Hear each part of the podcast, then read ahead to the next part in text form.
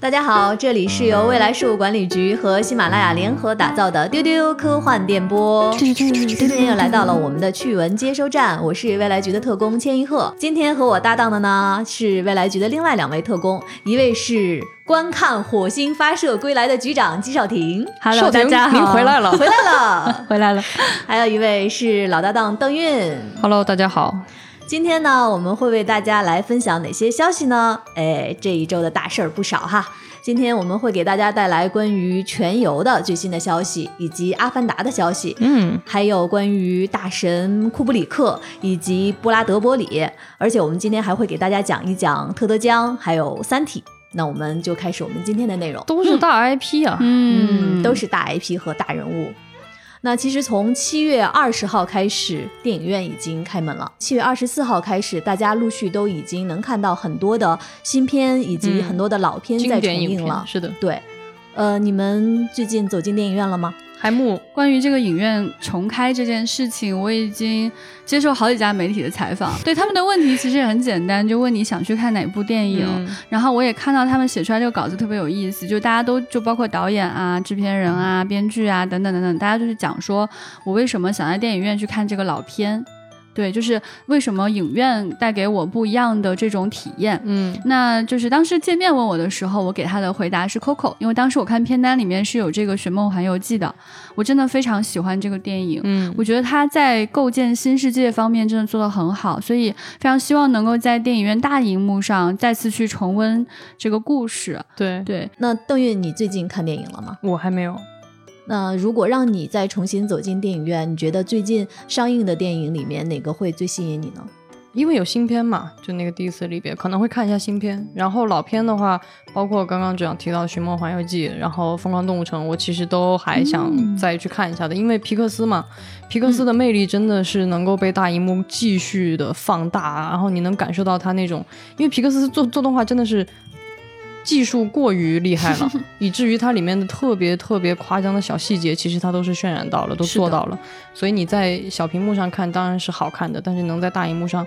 亲自感受到那种细节的那种魅力，我觉得这真的是得去电影院。我觉得除了大荧幕本身能够带给我们更多的细节的上的震撼之外，你如果能够跟同样热爱它的人坐在一起，大家给出了同样的反馈，这一点我觉得也是仪式感很强的。是大家一起哭一起笑，那种感动是很不一样的。嗯，有一部新片要上了，八月七号。是一九一七哦，哎呀，哎呀，哎呀，我把他给忘了，我把他给忘了。对，英国导演萨姆德斯的。然后这部电影其实它在今年年初的颁奖季上，其实斩获了很多奖项。没错没错，特别棒。我其实小屏幕已经看过一次了，但是我觉得这个必须去电影院看。这个片子我和邓云一样，也是之前在小屏幕上看过了，我很喜欢。但是在看的过程中，我会觉得非常非常遗憾。对，因为它真的是一个为大银幕而生的电影。没错没错。你甚至觉得说在小屏幕上看它，就觉得有点没有给这个电影足够的尊重。嗯，明白。是的，是的。因为这个片子它的摄影非常厉害。导演呢又有非常强的整个的这个镜头调度的这个能力，所以说它其实是一个长镜头下来的。可能大家已经就是看到说它有很多的剪辑点，对，但是它整个的那个镜头语言和影像，它传达出来的魅力，我觉得在大荧幕上去看，你可以体会到电影这个艺术本身的魅力。是的，是的，说的特别好。因为我其实挺烦那种噱头的，就一上来，哎，我们一镜到底，哎，我们长镜头，其实很多时候我觉得是噱头，不必要的这种炫技。但是其实在这个电影里，我觉得他。这个导演不是为了炫技，他是真的这个设定本身，他用这样的形式是最能够承载他想表达的东西的。他其实表达东西特别简单，就是一战的时候，两个士兵要从这边去送一个信号给那边，相当于送一个 message 过去，信像信使一样。然后就是他们这一路上发生的事情哦，非常短暂的时间，它是有一个倒计时的。如果你在这个时间点你传不到，这个是一镜到底，一镜到底。这个是一镜到底，它是有剪辑点的，但是它的整个形式是让你感觉是一直连贯的。你真的就觉得你跟着这两个人，在有强烈倒计时的这种压力之下，你必须要赶到那儿，然后你在这一路上经历东西，拍的非常漂亮。对他用一个镜头把这两个英国士兵他如何穿越了整个的战场，他去送这个很简单的信息的过程给拍了下来，太好了。除了我们刚才说到的《一九一七》，其实这一次还会有很多老片子的复映哈。刚才局长说他想看《Coco》，呃，我们这边可能大家也看到了很多新闻，就是《流浪地球》也会复映，而且呢，《流浪》。地球的复印会较之上次的公映呢，增加十到十五分钟的内容，这个就真的很厉害了。我看片方有说，他们这次复印所有的票房都希望片方不拿，他们要全部捐给影院，特别感动。为什么影院重新开张对我们来说是件很重要的事情？它不仅仅说作为影迷，我们可以重新去重温大荧幕上的这种感受。对。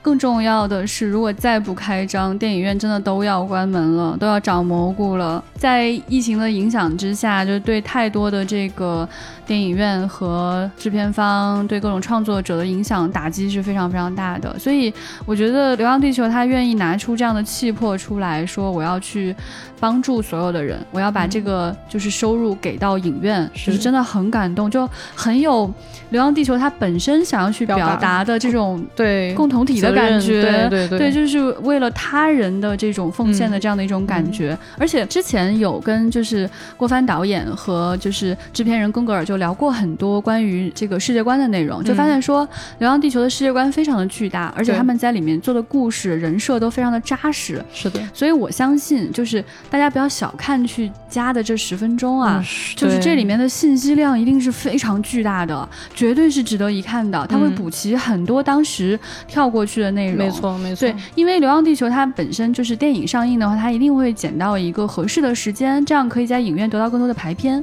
那么，如果他这次把信息补上的话，我觉得可以更清晰的看《流浪地球》的世界观。嗯，是的，对，而且你发现这次有很多复映的影片，其实都是幻想题材的。嗯嗯，就是刚才我们说到《流浪地球》啊，《Coco》啊，包括《哈利波特》。对，《哈利波特》在八月十四号的时候，《哈利波特》的第一部《哈利波特与魔法石》会重映。而且是四 K 的修复版。以前自己有在家里试过那种八部联映的快乐，一直都想说有没有机会在影院再重新看一遍。哎，而且好像就是如果有三 D 的话，嗯，这个是一个新的。对，然后我觉得千老师说那一点，我觉得很有意思啊，就是说。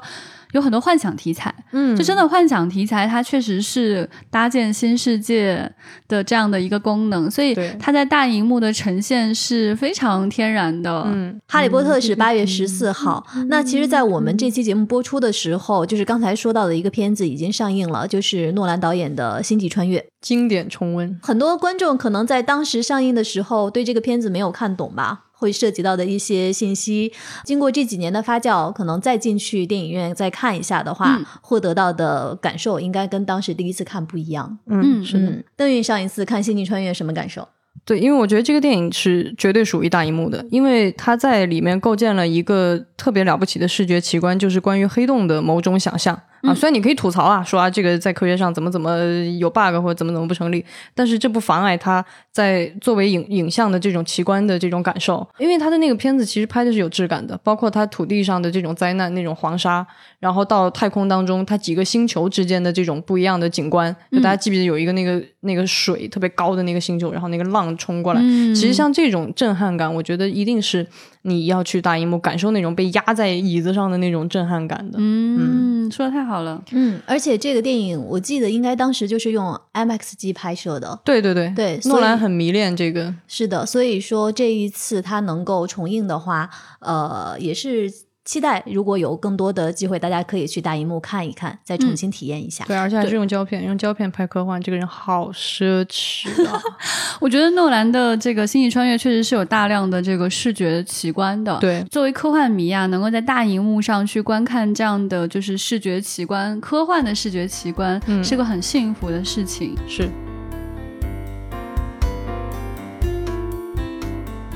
虽然说呢，电影院开门了。但是有一部大神的这个作品呢，很遗憾，在前两天发布了最新的信息，它要推迟上映了，就是《阿凡达二》。哎，可等太久了。这有点过于久了吧？阿凡达一，阿凡达一是二零零九年，阿凡达二呢，本来是预计在二零二一年的十二月上映，嗯，但是因为疫情，最近又做了一次推迟，延迟到了二零二二年的十二月十六号。为此呢，卡梅隆还专门给阿凡达的粉丝们写了一封公开信，我可以给大家节选几句卡梅隆的话哈。他的第一句呢，就用了《阿凡达》里面的纳威语的那一句，呃，我只能说中文。我看到了你们，I see you。对，因为那个是很重要的那个台词，在在剧里面。卡梅隆说呢，就是虽然就是大家都知道《阿凡达》呢在新西兰的实景拍摄已经。开始复工了，但是呢，你们可能有所不知的是，新冠疫情仍然阻隔了他们在洛杉矶的线上工作，而线上的制作工作与实景拍摄一样的重要。是，所以说呢，为此就是很遗憾要再次推迟这个电影的上映。卡梅隆最后说呢，他说很感谢你们，我们的粉丝，感激你们多年以来的支持，我保证我们的电影将使你们满意，谢谢你们。哇。哎，而且我看到这个消息，竟然是《阿凡达》四部曲的续集整体推迟一年，嗯，竟然有《阿凡达》二三四五，是的，我的妈呀，我我之前一直以为他只要做到二或者三，哦，不是，他就是很多。所以他为什么用十来年的时间一直没有上映？就是他在做后面很多的那些内容。明白了。嗯，然后也在这里面再给大家重新再来说一下《阿凡达》二三四五的上映时间，我们记一下：《阿凡达二》二零二二年十二月十六日，《阿凡达三》二零二四年十二月二十日，《阿凡达四》二零二六年十二月十八日，《阿凡达五》二零二八年十二月二十二。反正就是。每隔两年的十二月份，我们会跟大家见面啊，好难想象啊！你想，他第一部是零九年，嗯，他第五部是二零二八年啊。将近二十年，我的天的一趟旅程，而且这个电影必须再次强调，大家真的要进电影院看。它是最早的真实的用三 D 摄影机拍摄的三 D 那一批片子里面的其中很重要的一部。《阿凡达一》确实是要写进我的观影历史的一部电影，对，就是在这之前是没有看过这样的三 D 这样的效果的电影。嗯，我之前就是有在那个上影节去看过他的那个十周年重映，嗯，很感动，就是现场真的都是他的深度粉丝，大家给出的那个反。馈真的太热泪盈眶了，嗯，我到现在都还能记得，就是当时它上映的时候，其实是科幻迷自组织做了一个观影会，对，甚至不是官方的，就是我们自己私下里联系。我当时印象很深，大家都特别的激动，就期待了非常长时间，然后看完了之后出来那个兴高采烈，手舞足蹈，还有很多人表示很晕。就是那个时候，对，或者人晕三 D，当时三 D 刚出来的时候，好多人都说有这个体验。对对对，然后很多人觉得自己完了，就是因为作为科幻迷，他们知道就是三 D 是势不可挡的趋势，然后觉得自己如果晕三 D 的话，觉得自己未来的人生完了，与未来绝缘。对，所以真的很期待。就是而且我相信说，因为卡梅隆是一个技术狂人嘛，对，所以如果说他拍二三四五的话，他肯定在技术上会不断推进。你想想，二零二八年的技术得什么样？那个星球得什么样？太细腻了，我相信那种体验是极其震撼的。今天的我是无法想象二八年的《阿凡达五》会是什么样子的。我们期待接下来的《阿凡达》，虽然它延迟了，呃，我们接下来一步一步的看，等到二零二八年的时候，大家一定记得继续来收听我们的丢丢科幻电波。我们来聊一聊 你看完五部《阿凡达》之后的感受。老天，你这 flag 立的是不是有点早？我可以立一个更大的 flag。嗯嗯嗯，请。哎。您说，我认为在未来的《阿凡达》序章里面，卡梅隆一定会拍深海。哦，在这个世界的海洋是什么样的？这颗星球的海洋，同学们有道理。哎，我这个 flag 大不大？万一我猜中了，那不如这样吧，我们今天立刻就开个那个。盘口，对，大家来，哎哎，信我还是不信我呢？对，我觉得是很有可能，因为卡梅隆对深海是极其迷恋的。是的，大家要知道，就卡梅隆有一个非常好的电影，就是《深渊》嘛，嗯，是，我特别喜欢，而且他拍泰坦尼克号呢，他拍泰坦尼克号其实是为了试水，他的那个 是是是，对。但泰坦尼克号他不是往下潜那种感觉，就是他后来不是还做纪录片嘛，他自己弄那个小潜水艇，然后跟科学家一起潜入深海。啊，还做了一些科考工作。他应该是去到了马里亚纳海沟。他其实挺有野心的。他除了去记录那个海底世界之外，他还做了一些科考工作。对，而且他非常希望这些科学家可以带给他一些新知。我就觉得，哎，卡梅隆这个人真的很迷人，他很有意思。对他，而且我自己也很迷恋深海，所以我非常期待看到潘多拉星的深海。卡梅隆，谢谢，求求你，拜托让我看见，谢谢，求求你，I see you。好，请关注我们接下来八年的丢丢科幻电波，谢谢大家。Oh my god，太可怕了。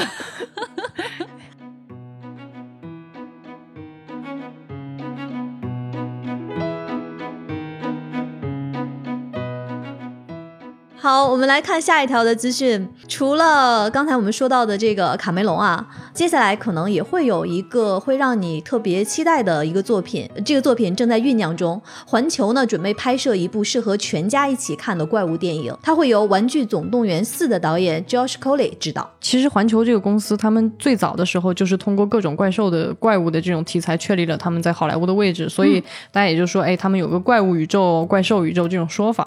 那我觉得他们现在做事儿还蛮。有意思的，他要拍一个合家欢的怪物，然后还请了《玩具总动员四》的导演，所以这帮怪物在干嘛呢？在一块儿，好可爱。对啊，突然就变得萌了起来，而且看到现在这个里边有什么德古拉、弗兰肯斯坦、狼人，嗯，我觉得好玩的地方是你看到德古拉、弗兰肯斯坦、狼人，然后化身博士，包括他的钟楼怪人，所有的这些的角色，他们就是在一起。卖萌就是怪物的话，它做怪物的萌化其实是大家蛮喜欢做的一件事情。这么多年以来，这些经典形象早就被萌化了好几次了。我觉得看着他们在一起会非常的有趣，真的很期待。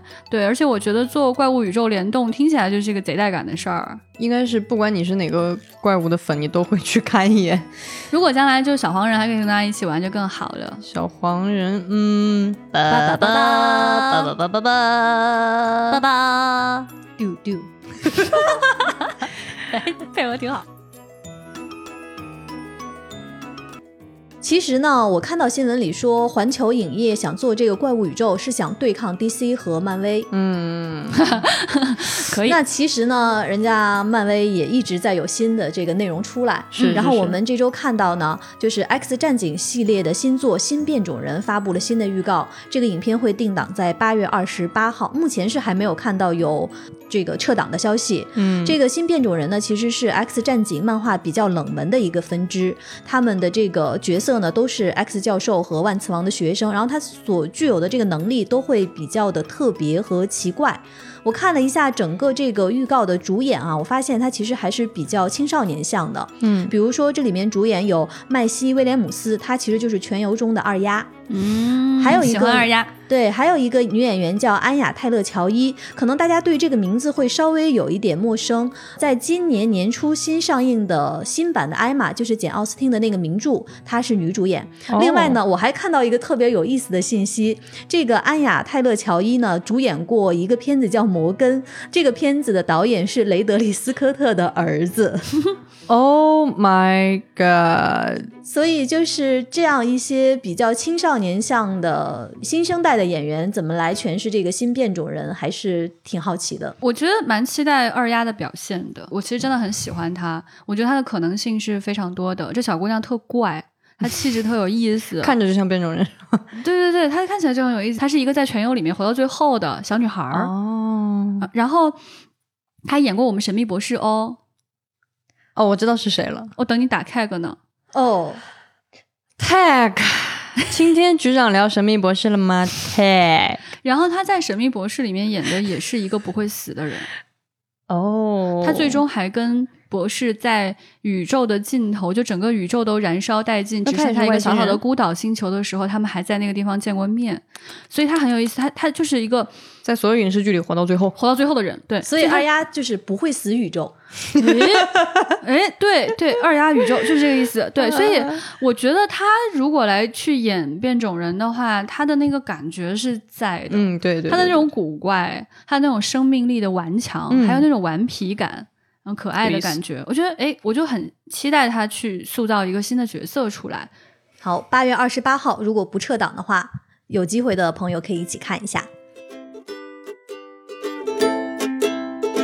那接下来的这个信息呢，是关于 Netflix 的。网飞在上周宣布呢，他们会投入一个有史以来最大预算的项目，两亿美金，打造《零零七》级别的大制作。天哪！这个项目呢是由罗素兄弟执导，大家熟悉的美队克里斯伊文斯和高司令，就是瑞安高斯林，他们俩主演的，是改编自畅销小说《The Green Man》。罗素兄弟就是那个拍漫威宇宙拍了好多漫威的那两兄弟。这个很真的很大制作哎，你看他整个的这个从导演到演员。阵容对吧？都是电影级别的。对对对。我们刚才说的，其实这些都是大 IP。其实上周有事儿啊，那才是大 IP。沙丘系列又要扩大了，大 IP 大 IP。对我们看到新闻说，由弗兰克·赫伯特之子布莱恩·赫伯特和凯文 ·J· 安德森合著的前传三部曲书名公开了。嗯，它分别是叫，请我们局长来念一下：The Duke of Caledon, The Lady of Caledon, The Heir of Caledon。我来大概给大家介绍一下这前传三部曲呢，它其实讲的是就是厄崔迪加前往厄拉克斯之前的故事。嗯，沙丘已经那么厚了，现在他竟然还要来三部，可以占你书架一排。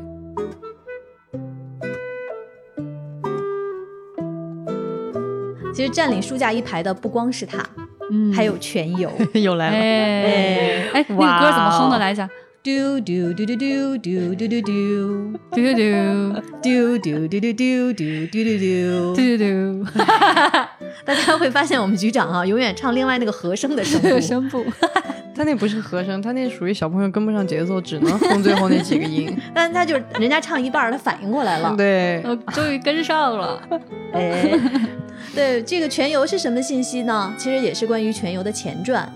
权力的游戏》前传呢，《House of Dragon》开始选角工作了。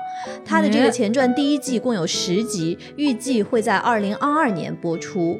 我们看了一下这个前传的衍生剧啊，它其实是乔治阿尔马丁的他的嫡系，其实也是他写的，叫《活与血》。《活与血》描写的是全游三百年前的故事，讲述的呢是龙族塔格利安家族的兴衰的故事。挺期待的。嗯，其实如果你是全游迷的话，你一定在看全游的过程中。中对于整个维斯特洛大陆之前的那个事情，就是一定很好奇，也很想知道。嗯，而且就是它是有一点一点透露出来一些，就是你会看得到塔格利安家族过去的那种辉煌的痕迹。所以还蛮好奇他是怎么去展开这个内容。是的，嗯，我就特别想看一看，就是塔格利安家族的人他是怎么骑着龙来到了这个大陆上。对啊，然后他们那一代一代的龙是怎么展现的？而且你说这个，他这个改编它是靠谱的，它是有那个就是原著的，它不像那个全由他最后那一点儿吧，它没有原著。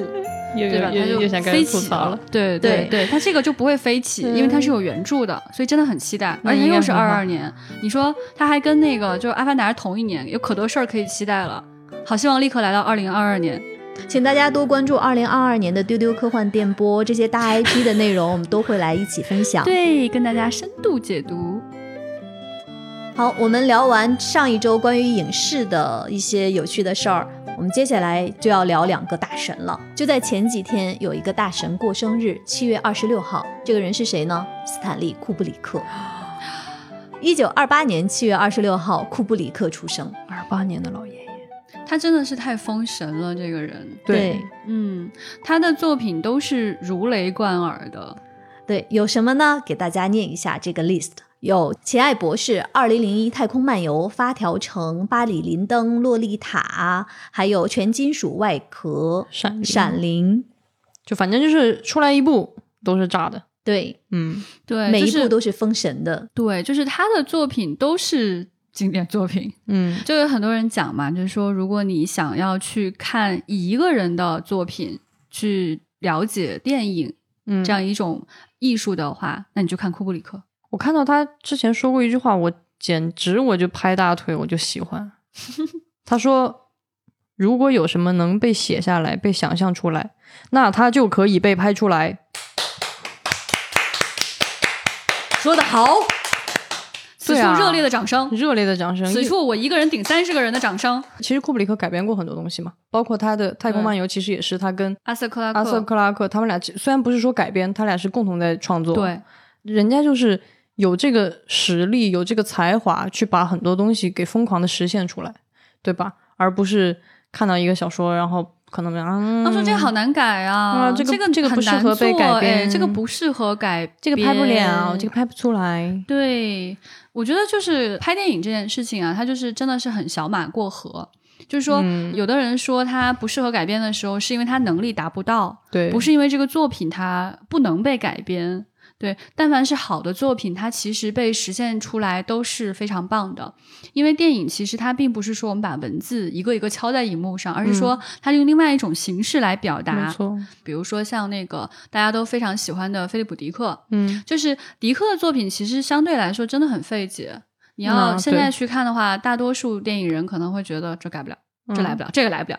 但是迪克其实是好莱坞的宠儿，对，迪克的作品被改编非常丰富，而且他的作品被改编成不同的风格。对，你你可以是极其迷幻的、极其沉迷于自我表达的艺术片，对吧？对，你也可以是动作片。对，很多导演都拍过他的作品。对他完全是个宠儿，所以我觉得库布里克就是说的对。就是只要你被写出来，就能被拍出来，而且实现这件事情的人并不仅仅是库布里克一个人。对，嗯，其实我觉得他那句话比较重要，就是他不是说能被写下来，关键是能被想象出来，才可以被拍出来。就是说，你的想象力可能会想象到那个画面，或者是那种感受，你一定是可以通过这种手法去。把它实现出来。当然，我们先不去论这个商业上成不成立，或者是观众看不看得懂。但是，我觉得库布里克站在他的角度去说这句话，他是有绝对的这种自信和掌控力的。因为他其实就是一个大家知道了解电影史的话，都会或者说看过一些别的新闻，都知道库布里克是一个 control freaker 那种。他就是对自己片场的每一个细节，每一个他都要亲自把控，他很想控制。对。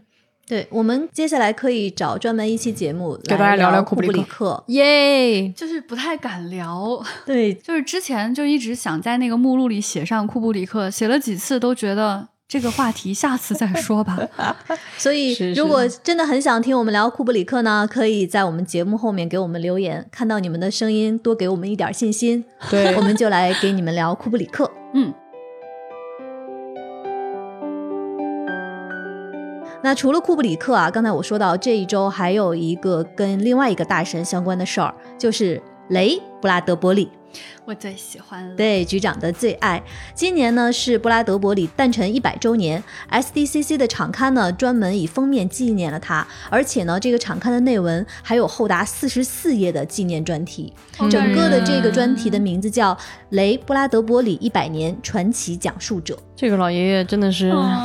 怎么形容他呢？我是最近新入了布拉德伯里的坑。对，就之前上次在局长的推荐下，在我的强烈安利、疯狂安利之下，钱老师就打开看了一下，发现贼喜欢，就是看得我晚上睡觉前老哭。你说这怎么办？是哪种感受的哭？它不是那种煽情的，它首先是它文字的美，嗯，然后它文字的优美之外，它真的是有一种在。宇宙层级的距离中的那种很深沉博大的爱，你得到了它。你得到了他，对，我们就说这个老爷爷他是那种宇宙级浪漫，嗯，就他非常知道在星空尺度下去描述浪漫是一种怎样的感受，对，他的文字真的是非常值得推敲的，他在整个科幻领域里面都是非常在意文字的一个人，嗯，而且他非常长寿，其实非常多产，他还是有很多作品的，可能大家会比较了解到知道他的作品像《火星编年史》这样的作品，对，然后针对这个作品他。自己会，他写了一句话，我看这句话真的啊要哭。他说：“让我高兴的是，我知道在两百年后，在火星上会有人阅读我的书。他们在死气沉沉、没有大气的火星上，深夜的火星上，有个小男孩会打着手电筒，在被子下面读《火星编年史》。”哇！对啊，他就是可以这样极致浪漫啊！你看，他就写了两行，就已经横跨了两百年和两颗星球，然后最终他聚焦在被子下面的小男孩，就是一种特别特别的大气，但是他的那个落点举重若轻的落在一个特别特别温柔。特别特别充满爱的一个小的点上，特别 cute，但是它背后又是很宏大的背景。然后你能感觉到他整个给你描述寥寥数语，描述这个画面是对场景感特别强，橘色的温暖的，是的，一下就戳中了你的心的那种感觉。对，而且他站在自己的角度，我觉得作为一个作者嘛，你想象一下，两百年以后有人读你的书，而他不是单纯的在地球上，因为你的书怎么怎么样，他是把他的这种浪漫的对这个世界的期望，就是我期望，我认为两百年后人类应该在火星上，然后大家会那时候如果有一个小男孩看到一本。老书叫《火星编年史》，天哪，太有意思了！而且他真的是个很可爱的人，我觉得有机会咱们可以好好聊聊这个人啊。这个人非常可爱，场刊上还有去专门写啊，说布拉德波里是漫展的常客。嗯，他喜欢恐龙、漫画、电影。这是一个他绕着对他绕着洛杉矶骑自行车，听起来就像任何一个逛漫展的普通宅，好可爱，很可爱，就是说明他是真实的热爱。那个怼小朋友那个是他吗？是他。之前有看到过一个视频哈，就是布拉德伯里啊，还有阿斯克拉克啊这些就巨头巨头巨头，不是那个年代的科幻活动，真是太带感了。是这样的，就是他们在聊天的时候，布拉德伯里跟克拉克讲这个故事。他说他自己就是写完《火星编年史》之后，就有那种小朋友会来跟他讨论这个问题。嗯，就有小男孩跑来跟他说：“这书是你写的吗？然后那个火星你写的那个星球的轨迹运动是不合理的，是错误的。”然后，克拉克，因为其实可能他们都会遇到同样的问题吧，就有小朋友跟你较真儿什么的。克拉克就问他：“那你怎么说？”他说：“我说你走开。”暴脾气的老爷爷，好可爱！你走开，不跟你聊。哪来的小孩？讨厌！哎呀，给我笑的，就太可爱，就有点小脾气，你知道吗？就你还说我写错了，你这你走开。然后那几个人都特别开心，那几个老爷爷都自己在那笑，我真太可爱了。哎呀，不禁让我想起刘叔有一次也是有一个小朋友啊，刘慈欣有一次太好笑了，那个小视频。对，当时那个小朋友也是充满了敬仰，充满了这种敬佩感，看着要的大神一样，抱着刘慈欣的书请他签名，然后说：“刘老师，您您是怎么写出《三体》的？”你刘叔说：“一个字一个字写的。”哦，一个字一个字写的呗。大佬的世界呢，就只有他们可以这样回答问题，像我们这种就只能 老老实实的回答这个问题。对，好可爱，好可爱。对，希望有机会跟大家深度的去聊雷布拉德伯里这个人。是的，然后也推荐大家去看布拉德伯里的书，也可以在我们的节目下面给我们留言。嗯嗯。其实刚才我们说到的都是作家相关的信息了，嗯，那接下来就是在上一周有一个很重要的，也是一个，也应该叫大神了吧？绝对的大神，绝对的，绝对的，绝对绝对的。对我们当代的一个科幻作家特德·江，他获得了二零二零年克拉克想象力服务社会奖。其实这个奖呢，大家可能会有一点点熟悉，是因为在二零一八年的时候，刘慈欣就已经获得这个奖了。嗯，那我介绍一下这个奖哈。其实克拉克奖呢是由阿瑟克拉克基金会设立的，它一共有三个奖项：终身成就奖、想象力服务社会奖、创新者奖，以表彰世界上最卓越并富创造力的思想家、科学家、作家、技术专家，还有商业领域的创新者。嗯嗯，所以呢是在二零一八年刘慈欣获奖之后，今年的获奖者是特德·江。对，鼓掌，鼓掌，鼓掌，鼓掌，鼓掌！因为这这个奖其实非常有意思，他表彰的这个点啊，就是可能听着有点绕，想象力服务社会。其实他想表达的核心就是说，这个奖其实是非常肯定人类的想象力这件事情，很感动。对，就是认为你的想象力、你的这种视野、你的这种我们说这种 vision，其实它是能够给社会创造价值的。就是他想象力并不是无用的，它并不是只是用来漫无边际的。做一些无用功的，它其实是能够推动人们对这个社会的理解，对于这个宇宙的这种好奇，这种推动力，其实是一个非常非常重要的东西。而且，其实这个奖它对于很多作家来说都是意义非凡的。对对对，这个奖就是我其实以为特德·江得过这个奖，我没想到他是在刘慈欣之后得了这个奖，感觉刘慈欣会更 高兴了，太开心了。对对，这个奖之前好像还有颁给那个就是厄修拉·勒奎恩。嗯。当时就是刘慈欣去领奖这件事情，我们当时也有做了一些报道。我能感觉到那个真的是刘慈欣获得雨果奖之后最开心的一天。嗯，为什么这么说呢？就是大家很喜欢刘慈欣的人，可能看到过一句话，就是刘慈欣有一句非常著名的自谦的话，他说他写的所有的小说都是对于阿瑟克拉克的拙劣模仿，也就是说，阿瑟克拉克这个人是他的绝对偶像。对，所以呢，就是他相当于得到了一个他的偶像的。某种认认可，对一种隔空的认可，对。啊，在这个时刻，我相信他应该是最开心的，因为这是一种非常重要的跨越时空的回应。然后他当时呃有写过一个非常重要的这个获奖词，他认认真真的做了这个内容，嗯。嗯，然后这个获奖词里面真的是不乏金句啊，我真的看了每一句话都很感动，就是看他这个获奖词真的是不亚于去看《三体》的那种快乐。就是他真的写的非常的宏大真挚，挺想那个念几句话的。他在这个开篇的时候，他说啊，在未来，当人工智能拥有超过人类的智力时，想象力也许是我们对于他们所拥有的唯一优势。这个是刘慈欣的一个想法，我觉得这也是一直以来的他的一个理念。然后他有专门去讲他有多么喜欢《太空漫游二零零一》这个书，他当时就在这个获奖感言当中描述了他看完《二零零一》的那天深夜的感受。嗯，他说，《太空漫游二零零一》和《与拉玛相会》这两本书第一次激活了我的想象力，思想豁然开阔许多，有小溪流进大海的感觉。很妙啊！他说，读完《太空漫游》的那天深夜，我走出家门，仰望星空。那时的中国的天空还没有太多的污染，能够看到银河。在我的眼中，星空与过去完全不一样了。我第一次对宇宙的宏大与神秘产生了敬畏感，这是一种宗教般的感觉。而后来读到的《与拉玛相会》，也让我惊叹如何可以用想象力构造一个栩栩如生的想象世界。正是克拉克带给我的这些感受，让我后来成为一名科幻作家。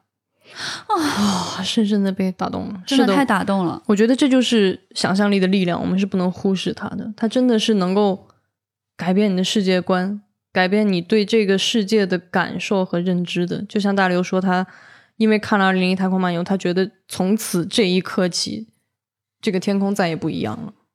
我觉得这种感觉是科幻。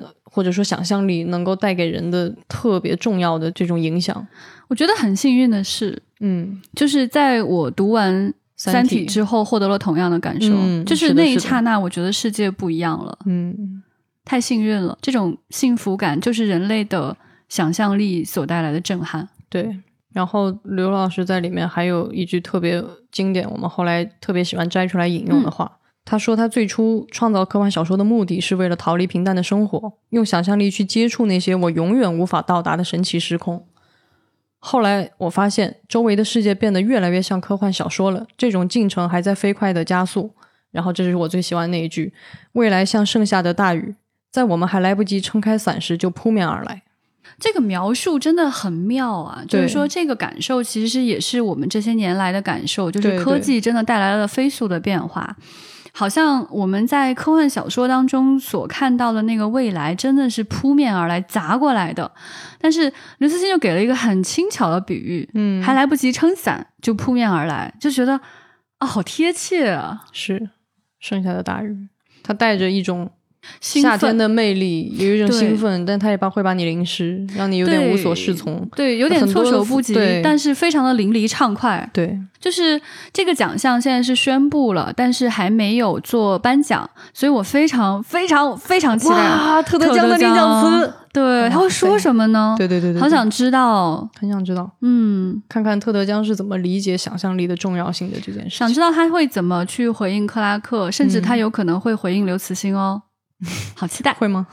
我不知道哎，好期待。今天似乎是一个疯狂的预测等到特德江的领奖词出来的时候，我们也会在节目中跟大家一起来分享。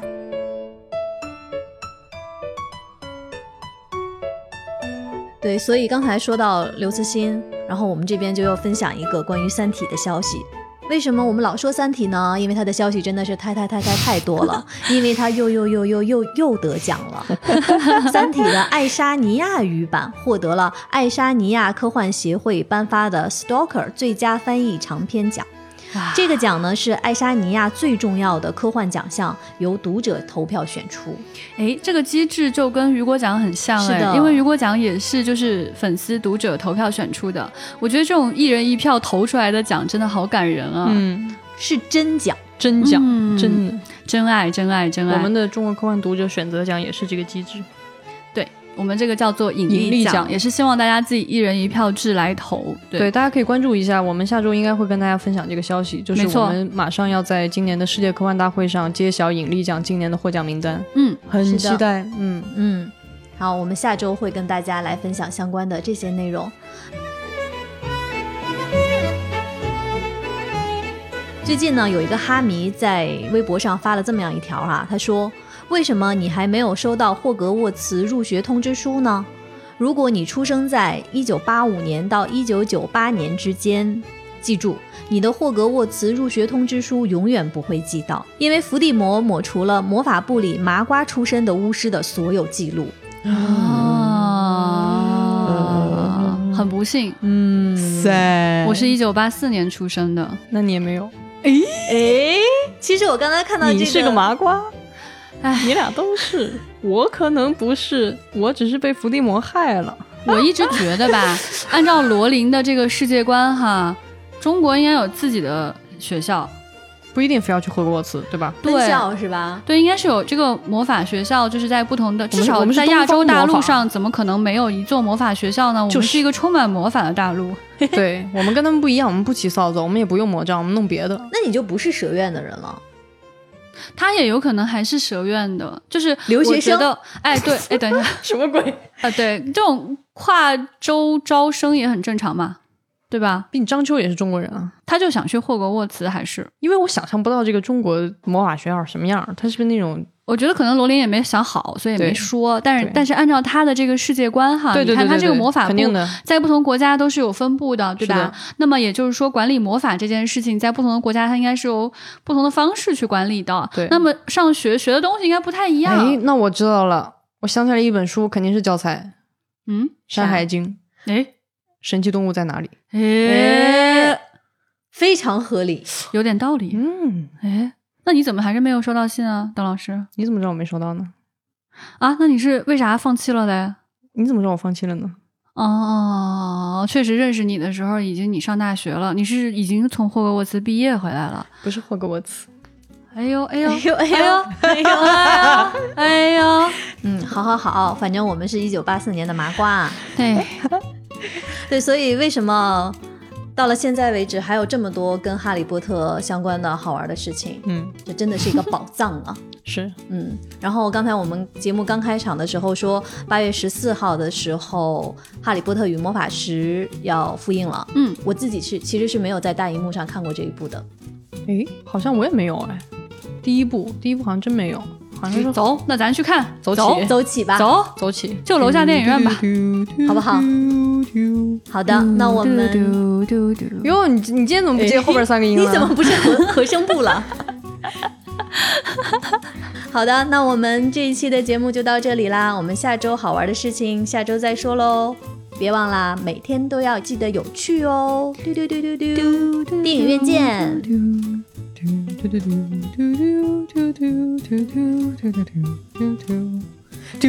丢丢，电影院见。